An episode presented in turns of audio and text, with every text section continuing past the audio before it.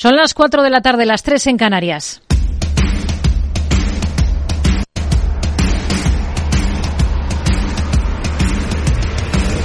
No decida lo que hará el mercado.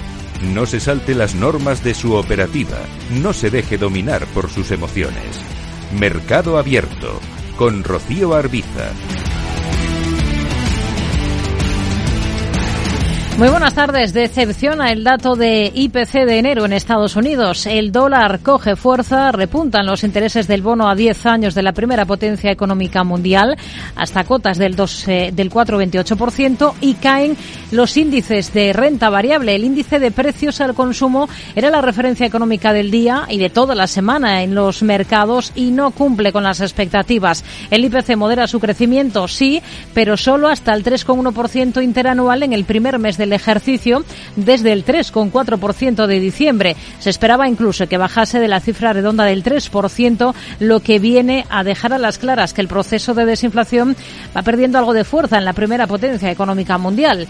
El IPC subyacente, que excluye de su cálculo los precios de los alimentos y la energía por esa mayor volatilidad, cierra el primer mes de 2024 con un incremento del 3,9% sin cambios desde el mes anterior. Por tanto, nuevo argumento para que la Fed retrase las bajadas de tipos cuando no hace tanto se esperaba un primer movimiento ya para el mes que viene, para el mes de marzo. El dato marca la pauta del día y no deja mucho protagonismo a las referencias empresariales, que las hay de la mano, por ejemplo, de unas cuentas de Coca-Cola que suponen una mejora del 12,3% en los beneficios del último ejercicio. Ojo también al sector de los viajes con rebaja de previsiones de la hotelera Marriott para este año, con esa posible venta de TripAdvisor o con el repunte de JetBlue de la aerolínea que se anima tras la entrada del inversor activista Car ICAM con casi un 10% del capital. Más allá de ello, se mueven al alza los futuros del crudo mientras la OPEP espera que se mantenga el crecimiento de la demanda mundial de petróleo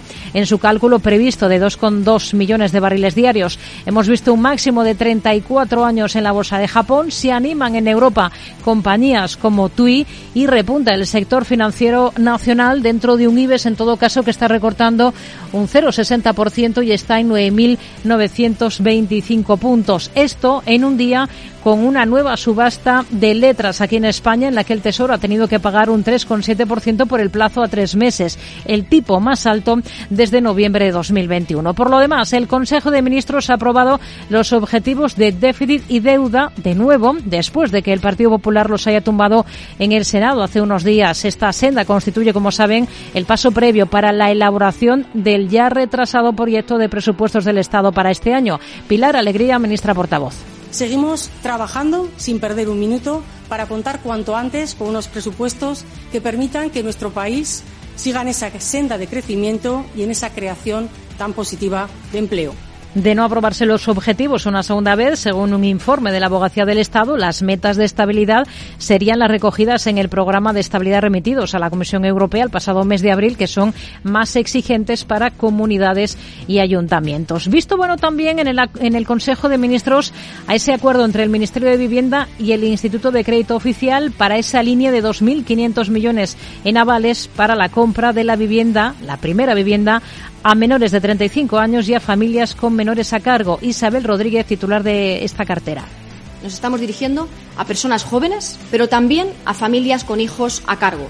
Se trata de personas que teniendo un empleo estable, que habiendo visto incrementado su salario, que teniendo un empleo también que le aporta esa estabilidad, tiene la decisión de fijar su residencia en una determinada ciudad y también su decisión de adquirir una vivienda.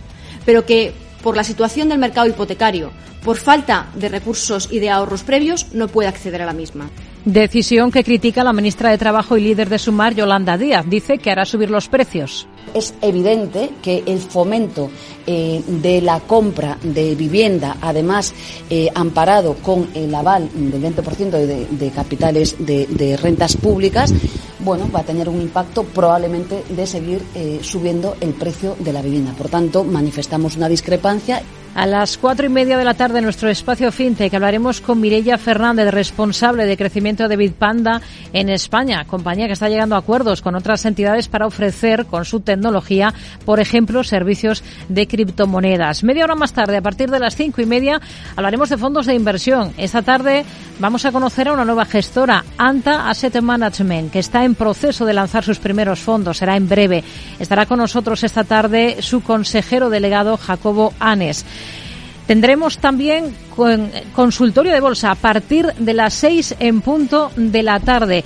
Una primera parte hoy con Eduardo Bolinches de Invertia y una segunda con Franco Machiavelli de Admirals España. Esto es Mercado Abierto en Capital Radio. Comenzamos.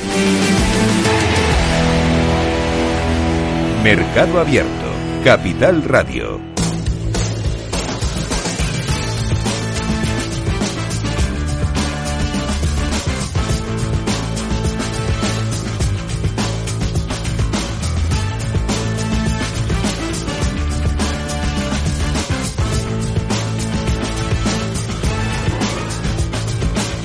En Estados Unidos, ¿cómo está la situación en estos momentos? Tenemos caídas en las bolsas. Sobre todo está recortando el Russell 2000, el que agrupa las compañías pequeñas porque se deja más de un 3,5% a esta hora de la tarde. Tenemos al Nasdaq con descensos del 1,81%, al S&P 500 que baja casi un 1,5% y al Dow Jones con un retroceso del 1,37%. Ventas claras en Estados Unidos, mientras los precios al consumidor del país suben más de lo previsto en enero. Lucía Martín, muy buenas tardes. Buenas tardes. Debido a las alzas de la vivienda y la atención sanitaria, en concreto el IPC ha subido un 0,3% en enero tras el avance del 0,2 de diciembre y por encima del 0,2 previsto.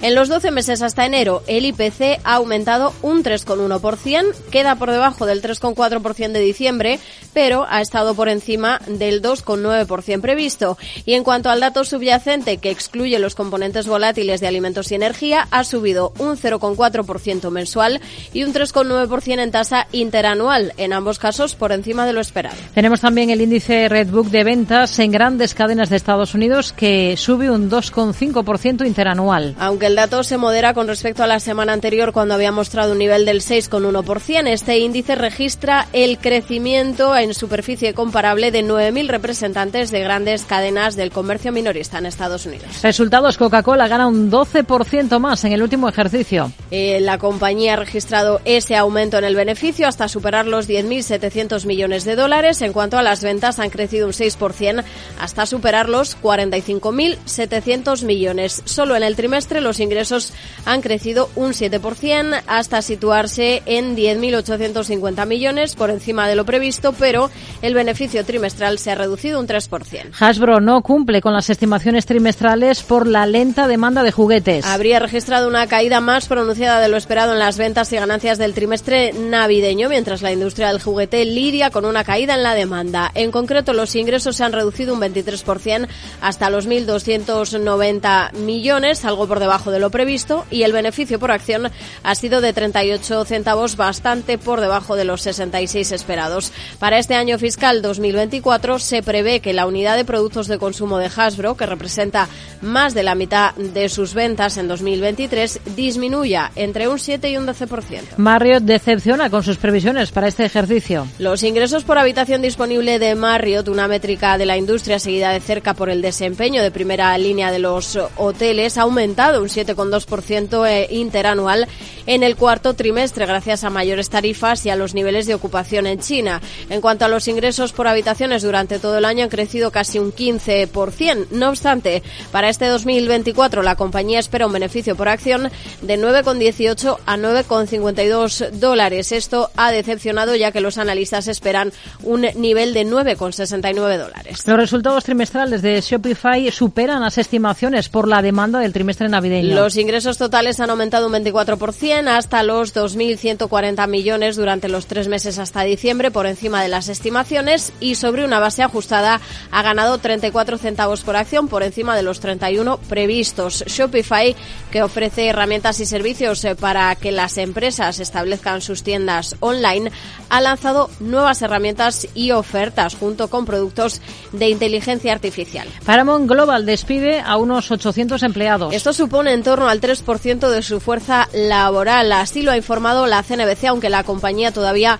no lo ha confirmado. La industria de medios lidia con el panorama cambiante del streaming, que gana dominio sobre la televisión tradicional, y el impacto de las huelgas de Hollywood del año pasado. Un mercado publicitario débil y la incertidumbre incertidumbre económica se suma a la presión sobre estas compañías. Y Apple y Microsoft consiguen eximir a iMessage y Bing del cumplimiento de normas de la Unión Europea. Ambas empresas han convencido a los reguladores automonopolio de que sus servicios no son pasarelas para que las empresas lleguen a los usuarios eh, finales. La ley de mercados digitales de la Unión Europea, que va a entrar en vigor en tres semanas, obliga a Microsoft, Apple, a Google, Amazon, Meta y ByteDance a permitir aplicaciones o tiendas eh, de terceros en sus plataformas y facilitar así el cambio de la gente, de los usuarios, a sus competidoras. Son algunos de los valores que destacan en esta jornada. Echamos un vistazo, por ejemplo, a los movimientos más destacados. Tenemos en positivo en el S&P 500 a Ecolab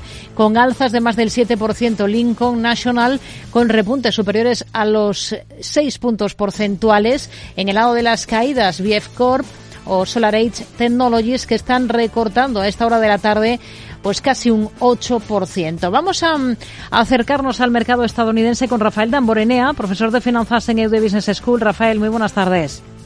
Muy buenas tardes, Rocío. Hoy tenemos al otro lado del Atlántico en los índices de renta variable caídas generalizadas. Vemos que cae sobre todo el Russell 2000 que agrupa los pequeños valores en un día en el que la clave de todo está en ese dato de IPC que hemos conocido el mes de enero en Estados Unidos. ¿Cómo lo ha visto y cómo hay que interpretarlo en términos de futuros movimientos de la Fed? Sí, la verdad es que no se lo ha tomado bien el mercado. La inflación vemos que cae al 3,1% en enero, pero la subyacente se mantiene en el 3,9% y además ambas lecturas están por encima de lo esperado por el consenso. Powell ya dijo que querían tener eh, más seguridad de que la inflación desciende de forma sostenible al 2%, así que bueno, me temo que todavía eh, queda mucho recorrido y que se mantendrá el endurecimiento de las condiciones crediticias durante más tiempo. Hmm. Si miramos a valores, a protagonistas, tenemos a Coca-Cola en el punto de mira. ¿Qué le han parecido los números que ha presentado la compañía? Han estado bien sus cifras, supera las estimaciones de ingresos, vemos también el beneficio por acción en línea con lo esperado y bueno, lo que siempre digo, compañía extraordinaria, defensiva, eh, puede aprovechar todavía esas sólidas relaciones que tiene con los embotelladores en mercados emergentes en donde ¿no? que su tasa de penetración es menor y así podría impulsar eh, el crecimiento de las ventas pues aunando los productos clásicos y otros adaptados a los gustos locales y hemos visto también eh, grandes inversiones en una cadena de suministro ya digitalizada, toda esa parte de análisis de datos que ha mejorado eh, la planificación, fabricación y estrategia de comercialización y el reto ahora de Coca-Cola es consolidarse también en la categoría de café, pero bueno, poco que reprochar a una empresa con márgenes EBITDA superiores al 30%, con una disminución notable del CAPEX con relación a las ventas en la última década y sobre todo esa conversión de ingresos en flujo de caja libre por encima del 20%. Así que bueno, empresa excelente. Hmm. Al cierre del mercado se van a conocer los resultados de Airbnb. ¿Qué es lo que espera de esos números? pues grandes expectativas para una empresa que no ha sido rentable hasta hace poco y con el atractivo además eh, de que cotiza prácticamente al mismo nivel que en su salida a bolsa. Se espera una facturación de 2.160 millones de dólares y un beneficio por acción de 0,65 dólares que eh, de confirmarse constataría una gran mejora con relación al mismo periodo del ejercicio anterior. Em, tenemos una empresa con ventaja competitiva de efecto red, ha alcanzado ya una masa crítica de usuarios y que está respaldada por esa participación líder en reservas en el sector de alojamiento alternativo y sobre todo esa continua expansión hacia nuevas experiencias. Y también hay que destacar que aproximadamente el 90% del tráfico les llega directamente o a través de búsquedas no pagadas y que además puede seguir beneficiándose eh, de esa flexibilidad en el ámbito del trabajo que vemos que está impulsando pues eh, una mayor demanda de viajes y sobre todo pues gracias al incremento de profesiones cada vez más tecnológicas. Hmm. ¿Seguiría los pasos del inversor activista Cara en JetBlue Airways, que acaba de hacerse con un 9,9% de, de la compañía? ¿Sería comprador de acciones de la aerolínea? No pongo en duda las razones que tendrá un inversor legendario como él para tomar posiciones en JetBlue, pero las aerolíneas eh, no son negocios que me gusten, cíclicos, intensivos en capital, eh, con dificultad para desarrollar ventajas competitivas, expuestos al precio de una materia prima que no pueden controlar. Seguro que con su activismo se puede mejorar la compañía, además parte de un nivel muy bajo, cuatro años consecutivos de pérdidas, escaso crecimiento, eh, un margen EBITDA de apenas el 5%, pero yo no trataría de ir a remolque de lo que haga un tercero, por muy buen inversor que sea, si no soy capaz de entender los motivos que le han llevado a ello o como en este caso no me gusta la naturaleza del negocio, negocio que por otro lado lleva más de ocho años perdiendo valor en bolsa. Hmm. Uno de los valores a los que miramos esta tarde es TripAdvisor en Estados Unidos. Está subiendo con fuerza más de un 12% después de crear la compañía un comité que pretende considerar una potencial venta de la empresa. ¿Cómo lo ve? Sí, de hecho también habíamos visto cómo sus acciones se disparaban un 14% en las operaciones eh, fuera de horario y puede ser lógico el movimiento. En términos de valoración, el múltiplo siempre es más bajo para este tipo de negocios, ya que refleja eh, esas menores barreras competitivas que tiene la industria y sobre todo la mayor competencia eh, relativa, ¿no? Lo que al final pues se refleja en un crecimiento anímico. Y finalmente tienes eh, a compañías como Booking, Expedia o Airbnb pues que están invirtiendo muy fuerte en, sus plataformas y podría hacer que el efecto red de TripAdvisor eh, sea relativamente menor que el de sus competidores. Hmm. Hay otros títulos que tenemos hoy en el punto de mira en Estados Unidos, por ejemplo, Cadence Design, que viene de presentar resultados en las últimas horas, está recortando con fuerza más de un 4%. Los inversores están mirando con lupa a una empresa que se codea con líderes como Nvidia, ARM o Intel. No convencen sus previsiones, ¿no? Bueno, yo creo que los resultados del cuarto trimestre están en línea con las expectativas de ingresos y márgenes, incluso vemos una mejora importante en el beneficio por acción, aunque es verdad que el pronóstico de Cadence para el primer trimestre eh, estuvo por debajo de las estimaciones del consenso y probablemente eh, fue el culpable de que las acciones pues cayeran alrededor del 6% fuera de horario. No obstante, confío en un mayor optimismo en torno al aumento de los ingresos a medio plazo, ya que hay que tener en cuenta eh, esa mayor adopción de automatización del diseño electrónico y también impulsada por la demanda de chips de inteligencia artificial.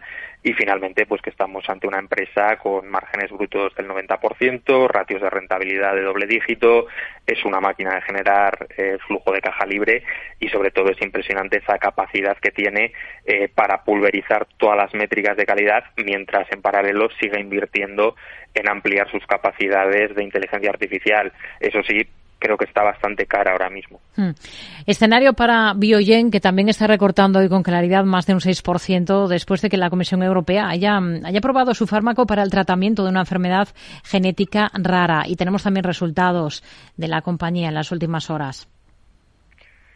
La verdad es que es una empresa que sigue a los mismos niveles que hace más de una década y no me termina de convencer. En el caso de terapias inyectables han perdido su ventaja, eh, sobre todo a medida que se lanzan soluciones eh, tanto orales como inyectables genéricos Tampoco ayuda que el programa de fase 3 de Biogen para el Alzheimer se detuviese en marzo de 2019, con muchas conclusiones contradictorias, y aunque es verdad que el medicamento se aprobó hace algunos años en Estados Unidos, hemos visto que ha sido un fracaso comercial, y en otros frentes eh, tiene a compañías como Roche o Novartis mm, que están amenazando seriamente su crecimiento. Hmm. Nos quedamos con ello. Rafael Damborenea, profesor de finanzas en EUD Business School. Gracias. Muy buenas tardes. Muchas gracias a ti, Rocío, y muy buenas tardes. Es uno de los valores que está destacando en esta jornada en Estados Unidos. Hoy que tenemos caídas en compañías como Solar Age Technologies, más de un 8% de retroceso. En el mismo sector, en Face Energy, con descensos por encima de los 6 puntos porcentuales.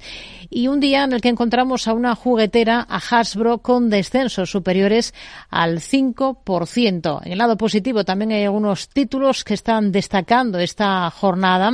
Por ejemplo, Lincoln National, que está subiendo por encima de los seis puntos porcentuales. Enseguida nos detenemos en lo más interesante de lo que estamos viendo en la bolsa española.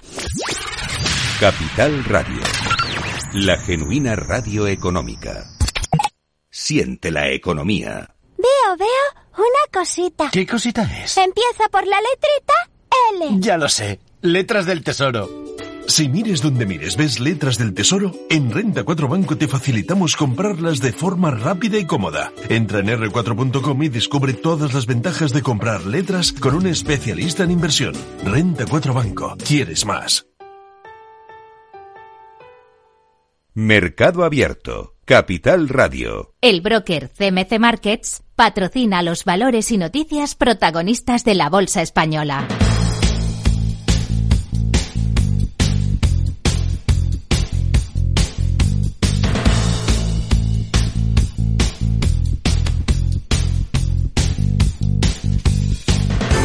Una bolsa española que camina con recortes a esta hora de la tarde. Tenemos al selectivo IBEX con descensos del 0,71% en 9.913 puntos. Tono negativo generalizado al compás de lo que estamos viendo al otro lado del Atlántico, en Estados Unidos, donde los retrocesos son bastante superiores. Hoy tenemos en el punto de mira Grifols Higher notifica a competencia la compra a la compañía española del 20% de su participación en Shanghai Ras Blood. Alejandra Gómez, muy buenas tardes. Muy buenas tardes. Sí, una operación que se lleva a cabo a través de su filial Qingdao Medical Higher Medical Technology. Y con la notificación de la operación que data del pasado 7 de febrero, se inicia la primera fase del estudio de la misma, en la que la CNMC dispone de un mes de plazo para pronunciarse. En caso de requerir un análisis más profundo, la compra pasaría a segunda fase, con una duración que podría oscilar entre 3 y 4 meses. Tenemos en el punto de mira esta compañía, además, porque el fondo bajista Cube Research and Technologies eleva su apuesta en contra de la compañía hasta el 1,19% desde el 0,71% anterior y se convierte así en la posición bajista más elevada de la historia bursátil de la compañía, según registros de la CNMV. Hungría, con el fondo estatal Corvinus, respaldaría la oferta, la OPA, sobre Talgo. Así lo destacan fuentes consultadas por Expansión, que puntualizan que la oferta de Maillard Vagón, realizada por el inversor Andreas Tombor, tendría el beneplácito del fondo de inversión estatal Corvinus International Investment. Se trata de un vehículo creado por el ejecutivo Maillard para convertir en activos húngaros para coinvertir en activos húngaros y en el exterior. El fondo controla el 45% del consorcio y depende del Banco de Desarrollo de Hungría. El BBVA prevé recuperar hasta 220 millones de euros vía impuestos tras la anulación de la reforma Montoro. Sí, porque el banco es la primera empresa que cuantifica la devolución fiscal a la que tiene derecho tras la reciente anulación por parte del Constitucional de la reforma del impuesto de sociedades, la que diseñaba el ministro, el exministro de Hacienda Cristóbal Montoro en 2016. Así, según la memoria anual del banco, BBVA considera que la devolución puede equivaler al 0,4% de su patrimonio neto. Naturgy se queda fuera de varios índices de Morgan Stanley. Sí, porque su valor de mercado de capital flotante se ha situado de forma reciente por debajo de los umbrales mínimos para los criterios de inclusión en sus índices. Por su parte, Naturgy ha subrayado que esa exclusión no tiene ninguna relación con su actual desempeño operativo y financiero.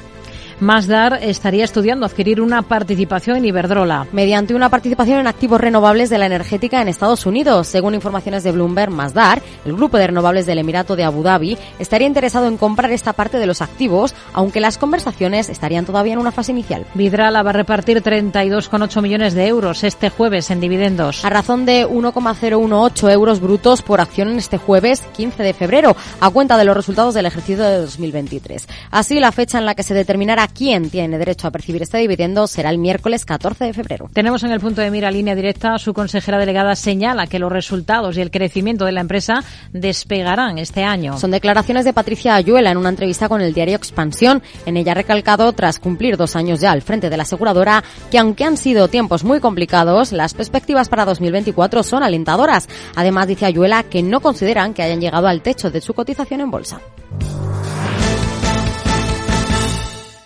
El broker CMC Markets ha patrocinado los valores y noticias protagonistas de la Bolsa Española. Miramos a la Bolsa Española con Ignacio Cantos, director de inversiones de Atelecapital. ¿Qué tal, Ignacio? Muy buenas tardes. Buenas tardes. Bueno, sesión, lo más interesante de esta jornada en la que todo el mundo estaba pendiente de ese dato de IPC que hemos conocido en Estados Unidos. ¿Cómo lo ha visto?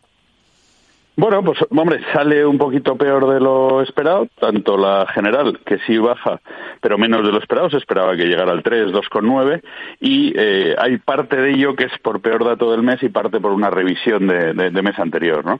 Y luego la subyacente, que también se esperaba que bajara a lo mejor al, al 3,7, 3,75, había ahí temas de redondeo, pues se ha quedado más cercana del 3,9, que era donde estaba, ¿no? Entonces, bueno, hombre, yo creo que un poco decepcionante para el mercado, pero también depende de dónde tengamos las expectativas. Lógicamente, los más decepcionados son aquellos que esperaban ya una bajada en marzo que nosotros desde ATL teníamos bastante descartada. Estamos pensando en mayo o más bien junio. Hmm. Si hablamos de valores, tenemos en el punto de mira, por ejemplo, a Naturgy o a Acciona Energía Renovables. Las dos compañías han sido excluidas de los índices MSCI que se usan como referente por parte de inversores institucionales, por parte de numerosos fondos de inversión y ETFs. ¿Qué supone esta exclusión para estas dos compañías? Bueno, pues está claro que no es algo que no es algo positivo en tanto en cuanto cada vez estamos viendo más inversión. Eh, el otro día leíamos que en Estados Unidos ya la inversión indiciada superaba la inversión activa, ¿no? Pues si cada vez hay más y estás fuera del índice, pues no es una buena noticia para las compañías. Es verdad que cada vez hay más índices, con lo cual habrá otros de los que sí estén dentro. Y bueno, pero vamos, buena noticia no es a una acción, especialmente no tanto Naturi, sino acción energía muy castigada por las circunstancias y por los mercados últimamente. Seguimos mirando a Grifols. Sabemos que a pesar de ese rebote que ha registrado la compañía desde los mínimos de enero, hay fondos que siguen apostando claramente en corto en la compañía de hemoderivados. Sobre todo Cube Research, que acaba de subir su posición corta hasta el 1,19% del capital desde el 0,71% anterior. Grifols, después de este tema de Gotham, se ha quedado ya casi como un valor más para especular y no para invertir. No, yo creo que Grifols, eh, o sea, quiero decir, la volatilidad que viene asociada a un evento como el de Gotham, pues tarda en, tarda en posarse. Entonces, bueno, cualquier valor que sufre un evento de volatilidad como ese, pues al final se convierte en un valor más especulativo durante un periodo, ¿no? Yo creo que los fundamentos de Grifols, y lo vimos en los últimos resultados, están mucho mejor después de todo lo que pasó con la pandemia, está mucho mejor. Si además a eso le unimos el cambio en la gobernanza que podría mejorar la imagen de Grifols, yo creo que hay un buen futuro por delante para, para la compañía que debe, eh, bueno, pues debe corroborar primero con su marcha, que se aparece bastante asegurada por lo menos para este año 2024, y luego, bueno, pues con el cambio real de la gobernanza. Se publica que ACS está acelerando en la venta de su filial de servicios Eclece para centrarse en ese negocio de construcción y en el negocio concesional. ¿Es una buena estrategia? ¿Espera lograr con ello unos 700 millones con esta desinversión?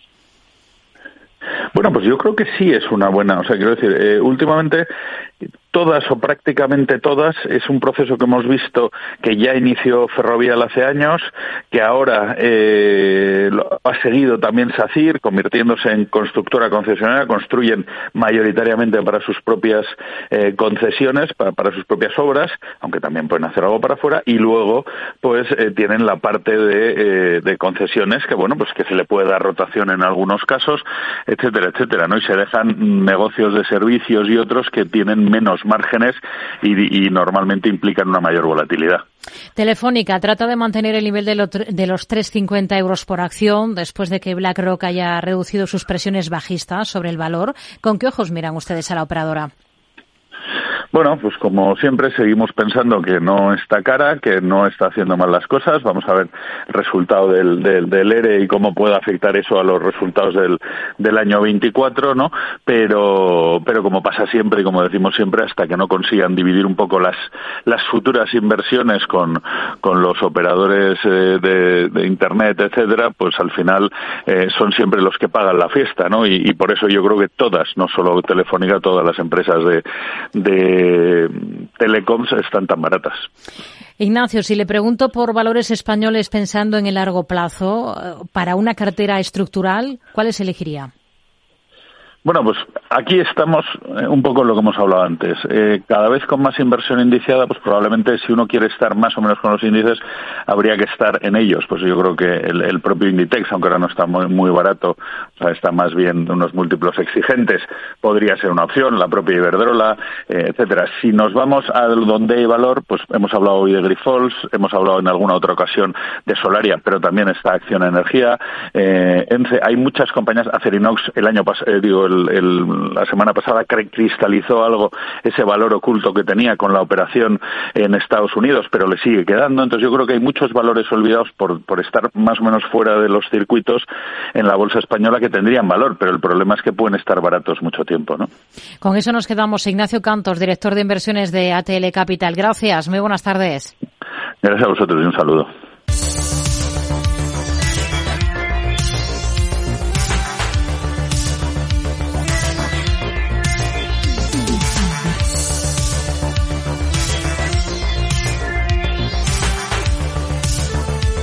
Toca mirar al resto de plazas del viejo continente. Se imponen las ventas de manera generalizada. Un descenso de más del 1% el que registra, por ejemplo, la bolsa alemana, el DAX Cetra, que cede un 1,06% según las pantallas de CMC Markets Brokers. Tenemos caídas del punto porcentual en el principal indicador, en el selectivo francés k 40, descensos para el FT100 de Londres del 0,88% y un Eurostox 50, un selectivo europeo que ahora mismo cede un 1,33%. Vamos a ver qué títulos están destacando esta jornada en Europa. Alejandra Gómez. Este martes tenemos en el punto de mira a la alemana de hidrógeno ThyssenKrupp Nucera, que ha registrado unas ventas trimestrales récord hasta los 208 millones de euros tras incrementarse un 35% en el periodo y debido a la alta demanda de su tecnología de electrolizadores. También en el país, pero en el mundo de los semiconductores, nos fijamos este martes en Siltronic, porque la germana dice que espera una caída significativa de su EBIT este 2024. Sus perspectivas arrastran al sector, porque encontramos a la baja también a otras como B Semiconductor,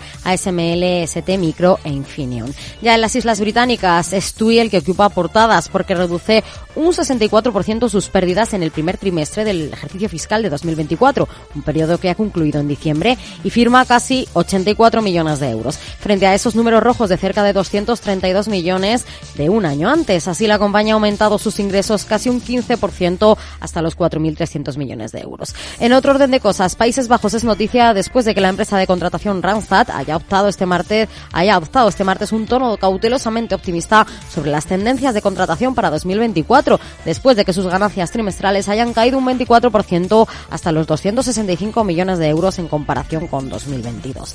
¿Y qué es lo que destaca en materia de commodities? Tenemos que mirar a Urubis, porque el mayor productor de cobre de Europa dice en una entrevista con Reuters que trabajará con la chilena Codelco en minería de cobre sostenible. Ya si hablamos de energías limpias, la que ocupa portadas es la filial de renovables del grupo EDP, que se ha adjudicado tres contratos a largo plazo para la venta de 100 megavatios de energía limpia en Italia. En Francia tenemos en el punto de mira al operador de satélites Eutelsat, porque la agencia de calificación Standard Poor's Global Rating ha rebajado su calificación de emisión a largo plazo desde B mayúscula plus hasta B mayúscula y le otorga una perspectiva estable debido a la reducción de sus previsiones para el año fiscal 2024 que ya publicaba la compañía el pasado 29 de enero. Son algunos de los protagonistas en Europa. Vamos a acercarnos a algunos de estos nombres de la mano de Pablo García, director general de Divacons Alfa Valium. Pablo, ¿qué tal? Muy buenas tardes. Hola, buenas tardes, Rocío. Es una jornada marcada por las ventas generalizadas, por las caídas en los índices, sobre todo al otro lado del Atlántico, eh, tras esa decepción que ha supuesto ese dato de IPC estadounidense, ¿no? Sí, así es. Ha sido claramente decepcionante porque es verdad que veníamos de, de, un, de, un, uh, de una desinflación mucho más clara y este 3,1% supone un crecimiento respecto al, al 2,9% esperado, pero sigue habiendo decrecimiento, o mejor dicho, menor crecimiento de la inflación del 3,4% anterior. Es verdad que, sobre todo, ha habido algunos, algunas eh, partes de, los datos que no, no, han gustado, sobre todo pues esa inflación en la alimentación, en servicios energéticos, en, en servicios en, en, su conjunto. Eh, y bueno, lo único que va a suponer esto, básicamente, es que va a haber mucho más wait and see, mucho más esperar y ver antes de la decisión de recorte de tipos por parte de Jerome Powell, que previsiblemente no llegará hasta el mes de junio. Hmm. Vamos a, a, mirar también algunos de los valores que son títulos destacados en esta jornada. Y en el lado positivo destaca sobre todo Michelin, porque sube más de un 6%. Viene de, de presentar resultados al cierre de la última sesión. Hoy los está cotizando. Mejora expectativa de ingresos. Anuncia nuevo plan de recompra de acciones. ¿Qué es lo que más convence? Bueno, la verdad es que nos gusta y además es miembro de nuestra cartera modelo. Lo que pasa es que quizás sea sorprendente, este más del 6% respecto a un mercado que está cayendo casi un 1,6%.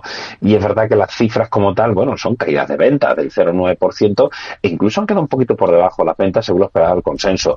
Pero bueno, ha habido buenas noticias en, en márgenes eh, operativos, ha habido buenas noticias, como bien has dicho, sobre las guías, aunque está en línea, ¿eh? lo que llamamos el Total Segment Operating Income está en 3,5, 3,52 es lo que espera el consenso para el conjunto del ejercicio y quizá lo que ha sorprendido ha sido ese plan de recompra de mil millones de euros a lo largo del periodo 2024-2026 que no estaba, digamos, dentro de, del cóctel, ¿no? Así que, bueno, buenas cifras, excelente acogida y nosotros contentos que lo tenemos en cartera. Hmm.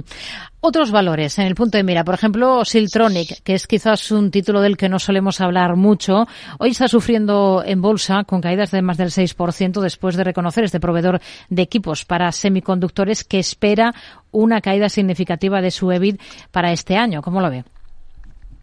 Bueno, lo primero lo digo porque, claro, es verdad que han sido decepcionantes, sobre todo las guías para ejercicio 2024 del fabricante alemán de, de obleas para la industria semiconductores, pero leído algunos comentarios como muy catastrofistas sobre el sector. Son una compañía de 2.500 millones, ¿eh? Lo digo porque hay muchas compañías como ARM, como ASML, de un tamaño infinitamente superior, que han publicado unos resultados simplemente excepcionales y las guías sido excepcionales, ¿no? Es verdad que Tony ha comentado que las ventas quedar planas year on year, que hay una cierta debilidad de la demanda, pero bueno, tampoco hay que extrapolarlo a todo, a todo el sector. Y además las acciones de Siltronic están cayendo en torno al 7%, pero venían de un rally espectacular desde prácticamente inicios del verano del año pasado. Hmm. Eh, cierto es que el tamaño es el que ha dicho de esta compañía, pero sí que está arrastrando hoy en bolsa al sector. A SML, por ejemplo, la tenemos con descensos de más del 3%. ST Micro también está con recortes. Infineon, B eh, Semiconductor. ¿Aprovechará para, aumentar peso en alguno de estos nombres eh, con los recortes que estamos viendo esta jornada? ¿Cuál le convence más? Bueno, quizás sea prematuro para incrementar. Es verdad que tenemos ASML en cartera, en otras carteras tenemos ASM Internacional y sobre todo las americanas, en las que seguimos apostando.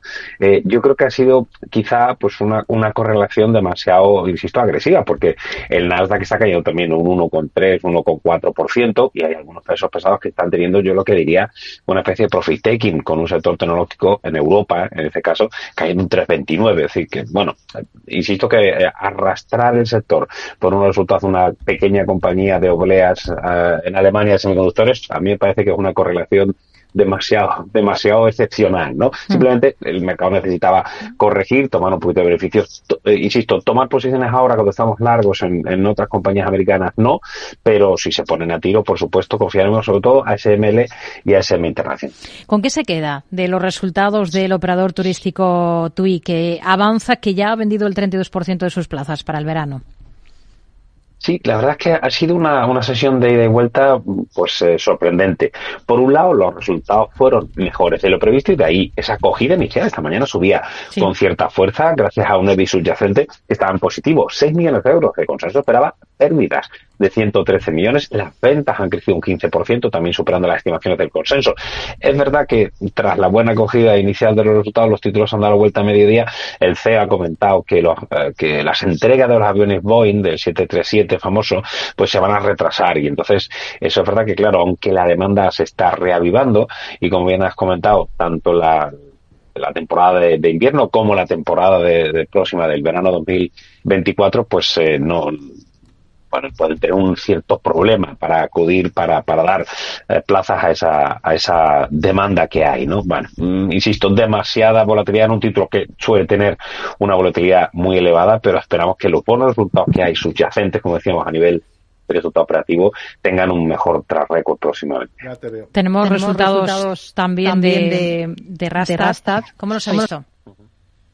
Bueno, positivos. También esta mañana subía más, hasta un 0,7%. La compañía holandesa de recursos humanos ha tenido, ha tenido unas cifras un poco mejor, sobre todo a nivel más operativo, ¿no? Los márgenes eh, vida ajustados que han superado nuestras estimaciones y las de consenso, el free cash flow, que aunque defienden un 1%, también ha sido positivo. Y bueno, a nivel, a nivel anual, más o menos han cumplido un poco con, con estas expectativas. También incluso el dividendo anual y además un dividendo especial en efectivo de 1,27.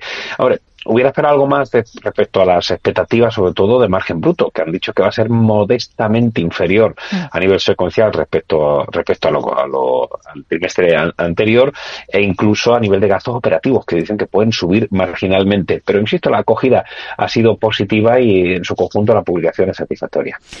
Otro valor, ¿qué visión tiene para una empresa como ThyssenKrupp eh, Nucera, la compañía de hidrógeno, que viene de aumentar de forma clara sus ventas? Bueno, es la decisión de, de, de ¿no? La parte esta de, de electrolisis. Eh, mañana veremos la matriz, ¿no? Mañana veremos los resultados de, de, Thyssen, pero sí ha sido positivo, ¿eh? Según nuestras estimaciones, esperábamos un crecimiento menor de las ventas, bastante fuerte, pero es que ha sido del 34,6%.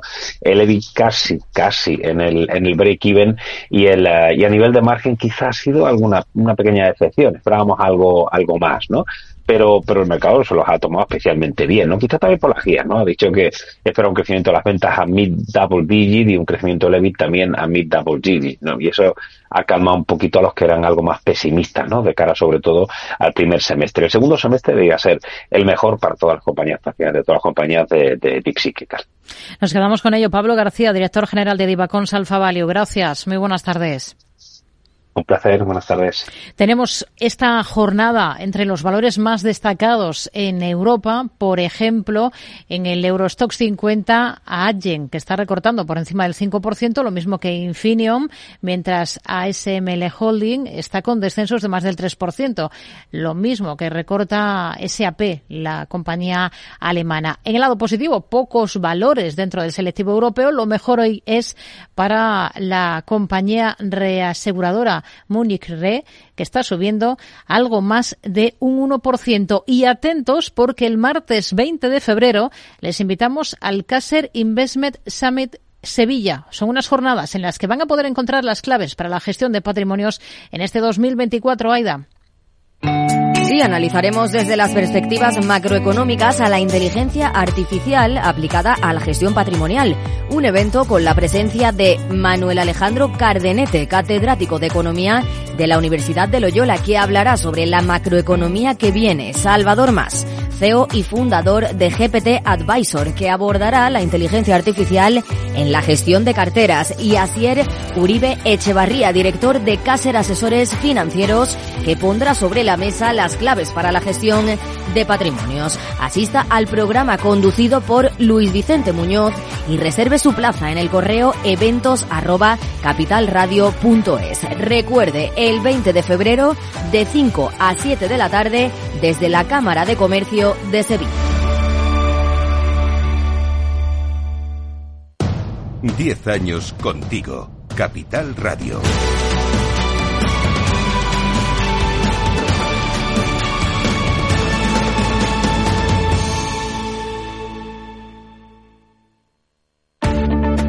Si quieres adelantarte a los cambios económicos, digitales y empresariales, escucha After Work.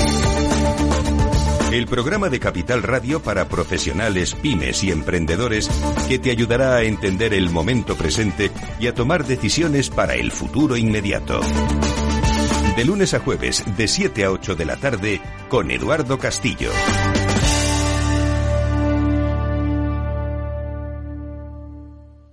Mercado Abierto con Rocío Arbiza.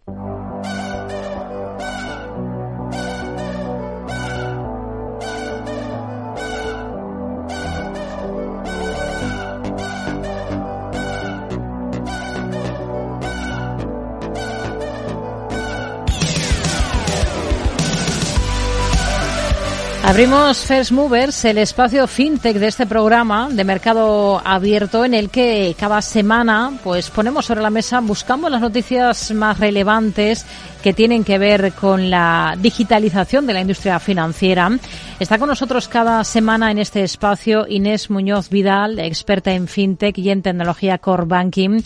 Inés, eh, ¿cuál es la noticia más interesante que le ha llamado la atención en estos últimos días? Muy buenas tardes. Muy buenas tardes, Rocío. Esta tarde me gustaría hablar de una noticia que viene de Revolut, el neobanco que nos, no para de crecer y nos llega siempre con noticias interesantes. Eh, y bueno, es un buen ejemplo de por qué está haciendo las cosas Revolut también. Revolut, recordemos, es un banco que es, bueno, es el de mayor crecimiento y, mayor impulso eh, en España concretamente es el ejemplo perfecto para, para los crecimientos de Revolut. De España eh, sale muy bien en la foto.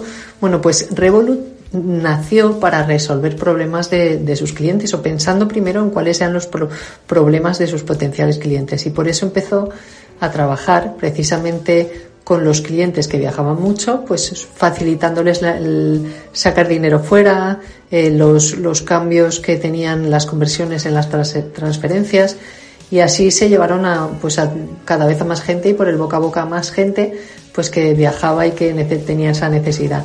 Bueno, pues bien, han identificado otro problema que tienen en Reino Unido principalmente desde el Brexit y es esa salida fuera del Reino Unido que les hace pues tener unos gastos de roaming espectaculares y cada vez que quieren tener acceso a datos y utilizar internet, bueno, pues tienen que mm, o pagar una factura gigante o buscarse la manera de comprarse una SIM en el lugar de, de destino. Pues bien, ellos ofrecen el servicio espectacular, Rocío, de lo que llaman eSIM, que es una SIM virtual que les ahorra el engorro de tener que comprarse una SIM local y que en definitiva les soluciona el problema de acceso a Internet cuando están de viaje. Una vez más, les facilitan la vida a sus usuarios y lo debemos de coger como un ejemplo espectacular de cómo las fintech que bueno, ofrecen servicios bancarios que cada vez están más fusionados con, con las vidas de, de, los usuarios, pues eh, piensan en el usuario y en su vida y no tanto solamente lo que es el producto del servicio bancario, que es para los usuarios la última de sus preocupaciones.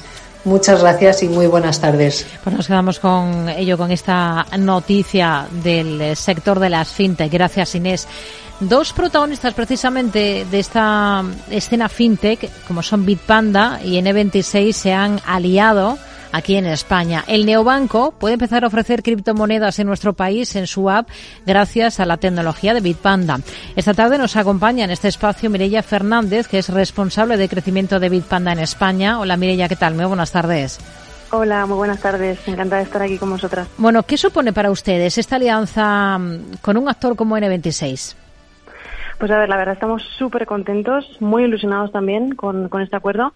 Eh, también orgullosos en realidad de que bueno nuestra, nuestra infraestructura sirva para que distintas instituciones o entidades como, como N26 puedan cubrir ¿no? la demanda de, los clientes, de sus clientes, no solo de activos digitales, como criptomonedas, pero también de otro tipo de activos como acciones o metales.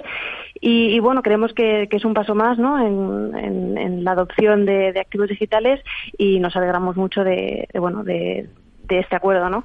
Eh, cada vez vemos más interés por parte de, instituciones y de entidades, no solo por parte de NNC, también hemos ya firmado varios acuerdos con, con varias empresas eh, en toda Europa.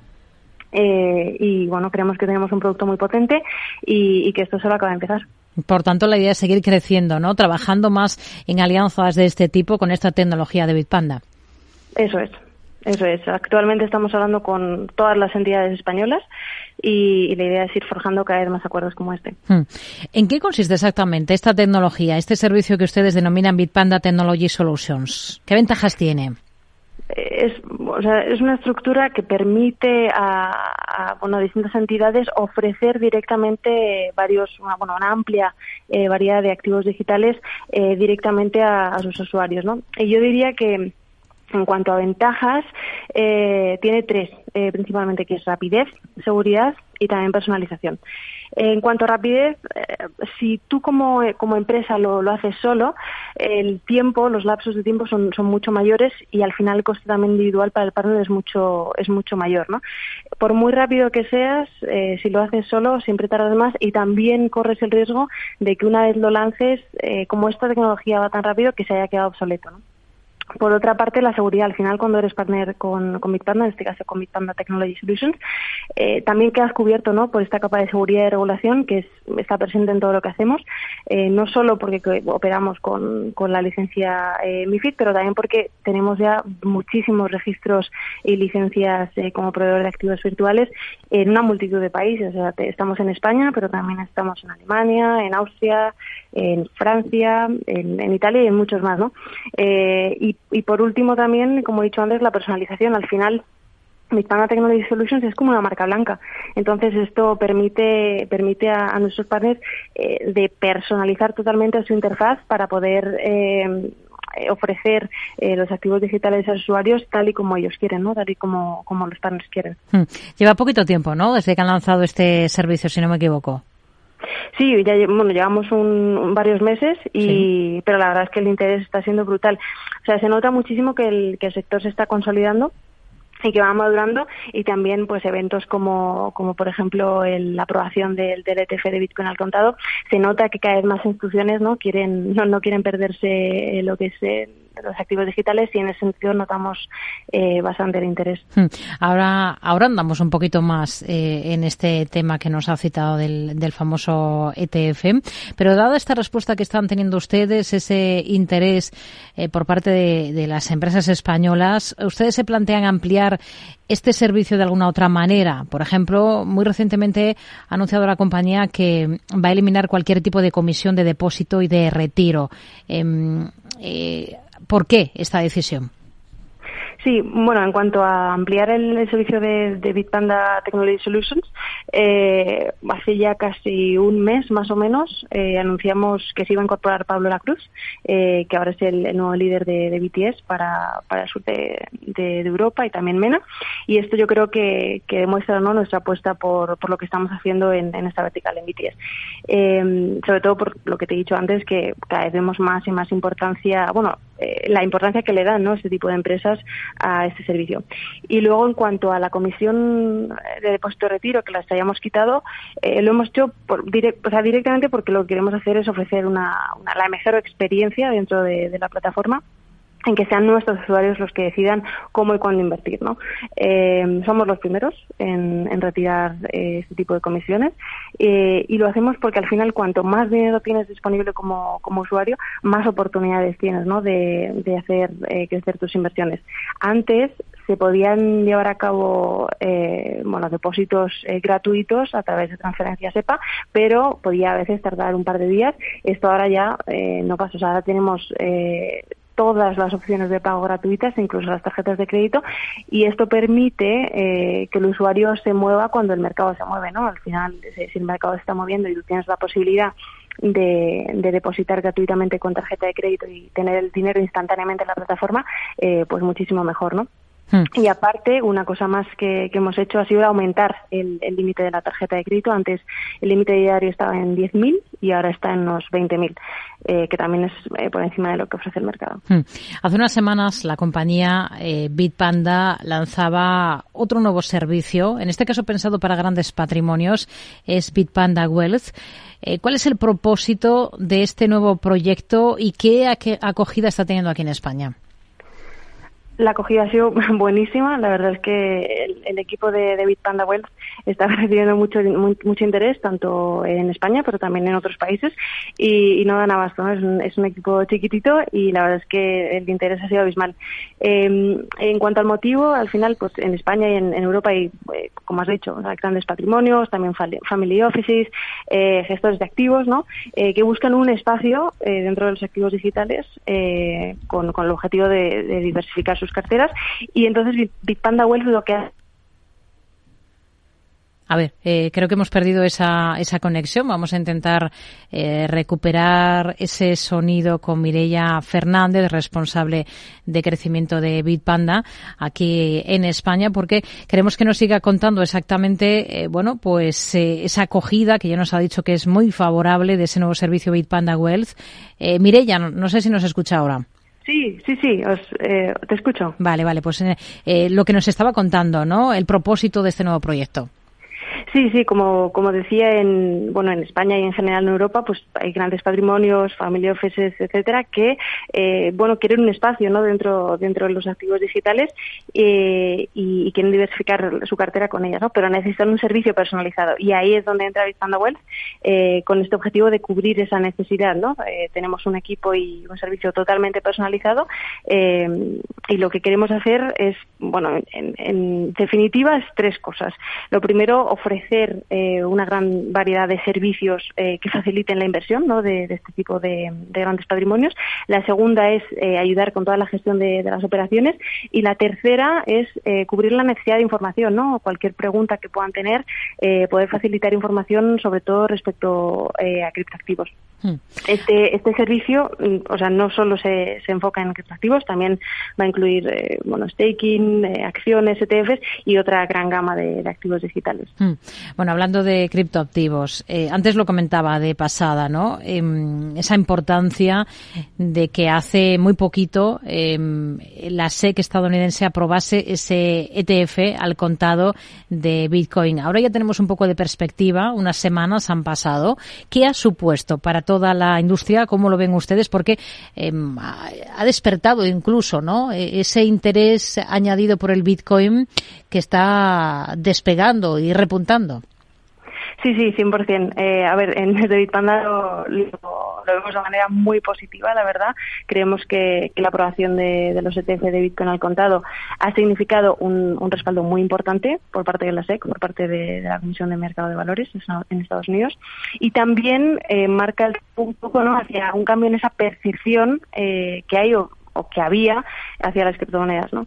Eh, al final, el, la aprobación de ETF permite la entrada a, muchos más a muchos más inversores, como por ejemplo inversores institucionales, como fondos de pensiones o compañías aseguradoras. Eh, quizá por falta de un marco normativo se veían privadas ¿no? de, invertir en Bitcoin y ahora pueden dirigir el, dinero al mercado de criptoactivos de una manera un poco más sencilla eh, y más y más rápida y sobre todo también más regulada en el sentido de que pues el, ETF eh, está en bolsa y se rige por las normas de la bolsa, ¿no? Eh, como has dicho, o sea, creemos que esto puede explicar o es uno de los motivos por, por los que vemos precios estamos viendo ¿no? en, estas últimas semanas, eh, que culminan con, con, Bitcoin a, a 50.000 dólares, como vimos ayer. Eh, en general, creemos que esto es, parte de un sector que, se está consolidando y que se está madurando y, lo vemos como algo súper positivo. Hmm. Al final, esos fondos eh, cotizados, lo que vienen, o el objetivo, el cometido que pretenden cumplir es, bueno, atraer ese capital institucional, ¿no? Hacia ese tipo de activos digitales. Em, hablemos del futuro Em, novedades, retos a los que se enfrenta el sector de las criptomonedas en este ejercicio 2024.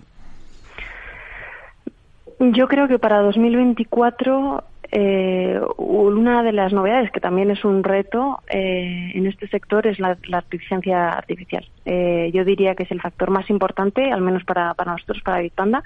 Creo que va a haber una carrera para ofrecer bueno, soluciones que tengan que ver con la, con la inteligencia artificial y, creemos que las mejores soluciones se van a construir eh, respecto a esto. ¿no?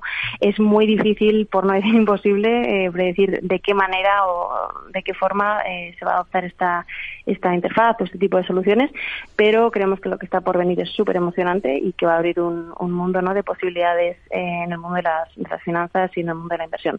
En Litana lo queremos hacer y estamos trabajando. No queremos decir que tenemos algo por, por decir que lo tenemos, pero sí que estamos trabajando muy fuertemente para lanzar algo que realmente suponga una revolución ¿no? en, el mundo de la inversión.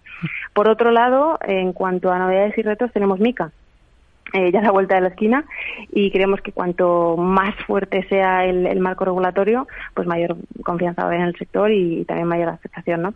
Eh, podremos hablar de una adopción más eh, total ¿no? Con, operadores como Amazon o, como Zara abriendo ya las puertas a las criptomonedas, ojalá. también habrá plataformas que se vayan marchando. al final, con cuando bueno el, marco regulatorio se hace más fuerte y más potente, eh, pues va a haber va a haber empresas que, que se vayan marchando y esto yo creo que no es algo que deba eh, preocupar a los inversores porque yo creo que si se van es porque no, no quieren seguir las normas, ¿no? Y siendo así casi que mejor que se vayan. Eh, así que no, sé, no es algo que deba preocupar, pero sí que veremos también mm. que con Mica eh, habrá, habrá empresas que se, que se marchan de la Unión Europea. ¿Y ustedes como compañía qué objetivos se marcan para este año? Pues el primer objetivo es seguir trabajando por, por ofrecer el mejor producto posible y las mejores soluciones a nuestros usuarios posibles. La prioridad siempre son nuestros usuarios y de la mano de eso eh, la seguridad. Eh, al final el enfoque regulatorio es súper importante para nosotros. Eh, contamos, como he dicho antes, con una gran cantidad de licencias y de registros y seguimos apostando por, por, por ir lo más cerca o de la mano de del regulador en, la Unión Europea y más allá, porque creemos que es la única forma, ¿no? Entonces, eh, también, bueno, ha sido un, en 2023 ha sido un año eh, difícil, pero un año que nos ha permitido sentar las bases eh, para todo lo que está por venir. Eh, y creo que podemos estar orgullosos ahora mismo de, construir tranquilamente sabiendo que tenemos un modelo de negocio que funciona, que ya no se basa tanto en las hmm. subidas y bajadas del mercado, es un, es un modelo de negocio mucho más estable y a partir de ahí lo que he dicho, eh, calidad en, cuanto al producto, de lo que ofrecemos, sencillez para los usuarios y la confianza y la seguridad de la mano de la regulación. Con ello nos quedamos. Mireya Fernández, de Bitpanda, gracias, buenas tardes. Gracias, hasta luego. Les eh, recordamos que tendremos consultorio de bolsa esta tarde en el programa a partir de las seis, una primera parte con Eduardo Bolinches de Invertia y una segunda con Franco Machiavelli de Admiral España.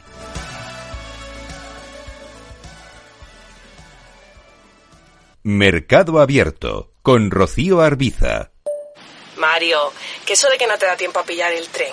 No te preocupes, que lo he mirado y hay un tren cada hora. Así que nada, salsero, duchita fría, cafetito para la resaca y ya te estás viniendo que está tu ahijado y toda su clase esperándote. Niños, saluda al Tito. ¡Tito! En Renfe tenemos la mayor frecuencia de trenes de este país. Nadie te da más. No todos los trenes son como Renfe. Renfe, tu tren. No sé qué pasa, no arranca. Se está inundando todo el garaje. Es mi hija, necesita un médico. En estos momentos, ¿qué seguro elegirías? Elige Mafre, el mejor servicio 24-7 en acción. Y con las ventajas de tener todos tus seguros, coche, hogar, salud, empresa y vida, en la misma compañía. Mafre, la aseguradora de más confianza en España. Capital Radio. La genuina radio económica.